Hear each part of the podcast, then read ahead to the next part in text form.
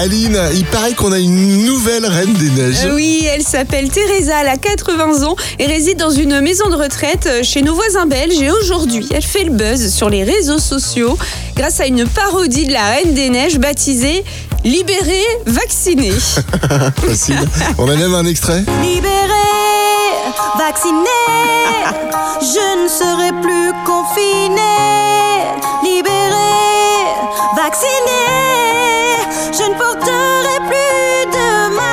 Bon, bah, ils ont plus qu'à en faire un dessin animé, Oui, hein, j'ai envie de te dire.